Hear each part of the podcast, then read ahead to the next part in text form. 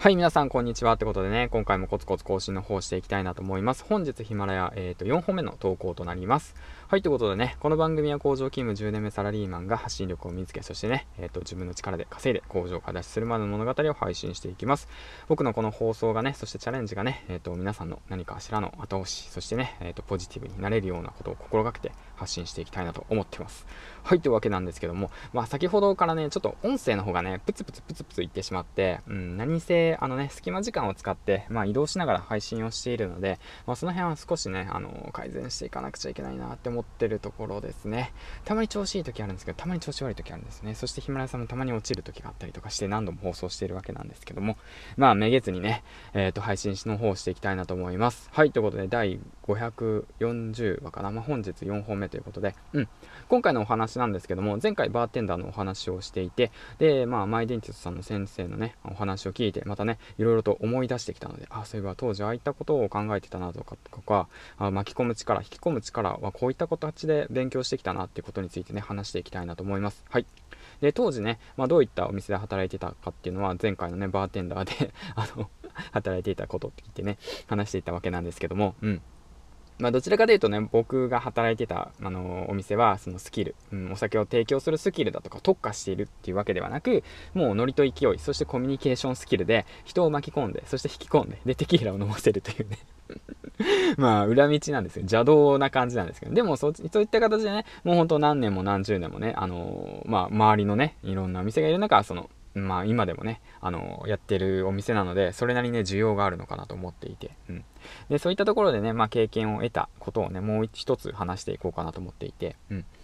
で、まあ当時ね、バーテンダーとしてね、働いていて、で、まあお店、カウンターの中に入ってね、まあ、お客さんが来るのを待っていたわけなんですけども、まあ当時からね、その来てくれたお客さん一人一人に対して、そのなんていうのかな、もうコミュニケーションを取ることはもちろんなんですけども、その来てくれたお客さん、で、その隣にいるお客さん同士を引き合わせる。巻き込む、うん、話をつなげたりだとか、そういったこともね、自然とやるようになっていて、まあ、それはなぜかっていうと、まあ、そのバーっていうその空間の中で来てくれる人人の人たち、うん、人たち、まあ、その店が好きだから来ているわけであって、やっぱりね、その人とその人をつなげるっていうのがバーテンダーの役割なのかなと、まあ、僕のお店の中では思っていて、うん、いかにね、その人と人をつないで、えー、巻き込んでいくかっていうことが大切であって、うん、だからその誰彼構わずというわけじゃないけれども様子を見てね空気を見て必ず声はかけてましたね。その時の空気感だとかタイミングだとかあるんですけども、まあ、そういったものはねもうほんと経験しなくちゃわからないことなのかなと思っていて、まあ、当時ねだからバーテンダーだとか他の飲食店をやっていて本当良かったなと思っていてうん。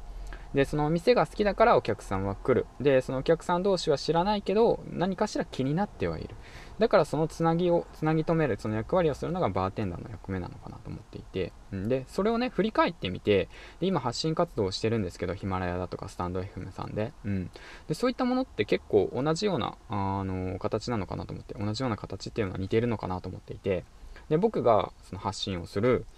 まあそのヒマラヤ、スタンド FM さんの中でいて、で、発信をする、で、発信活動をしてる人たちっていうのは、その、何かしら自分の思いを伝えたい人たちが集まっているわけで、うん。だからもうバーの中に来ている、そのお客さん同士なんですよね。うん。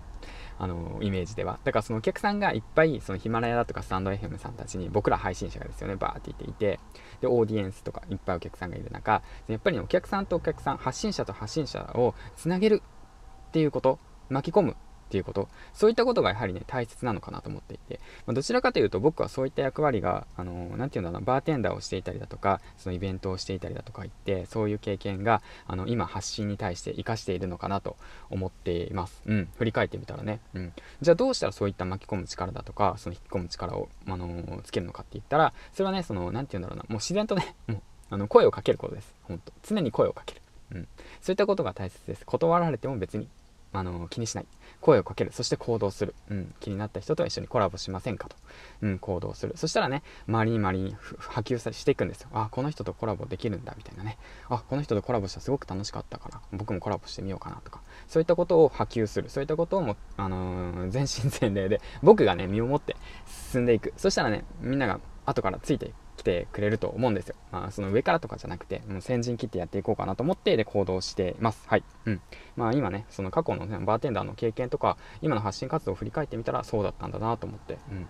で、で、まあ、過去にね、その、まあ、ヒマラヤでもちいさんとのコラボもそうですし、あと、スタンド FM さんでは、SPP のまーさんや、あと、エージェントゆきさん、そしてね、えっ、ー、と、プロネコさんもそうですし、で、今回、またね、12時半から、えっ、ー、と、コラボさせてもらうカリスモさんもそうですよね。そして、来週なんですけども、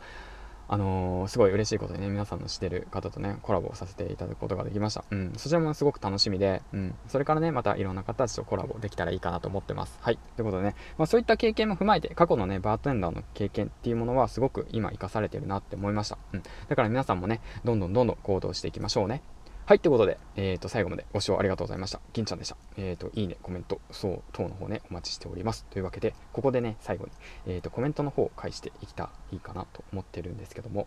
はい、ということでね、サクッといきたいなと思います。はい、えーとですね、うん。えーと、元スナックママの恋愛講座、かやさんからですね。朝の時間、耳が痛いです。朝の方が効率がいいんだよね。シフト変えていかないとな。そうなんですよね。朝の方がね、効率がいいんですけど、なかなかね、朝起きれない。そんな時はな、まあね、自分の隙間時間を使って配信の方していきましょう。うん。マイペースにコツコツとですよ。うん。頑張りましょう。どもりの楽しく生きるラジオさん。えー、このツイートめっちゃ響いたってわけなんですけども、このツイートっていうのは、その時間がなくても、まあ、あのー、行動する人は時間を作りますよっていうようなツイートですね。うん。あそうですね。まあ、僕時間がなくて、こうやって隙間時間を使っての配信となってしまうんですけども、5分、10分。こういったものをね、大切にこれからも使っていきたいなと思いました。はい、ということで、最後までご視聴ありがとうございました。銀ちゃんでした。ではでは、12時半お待ちしております。バイバイ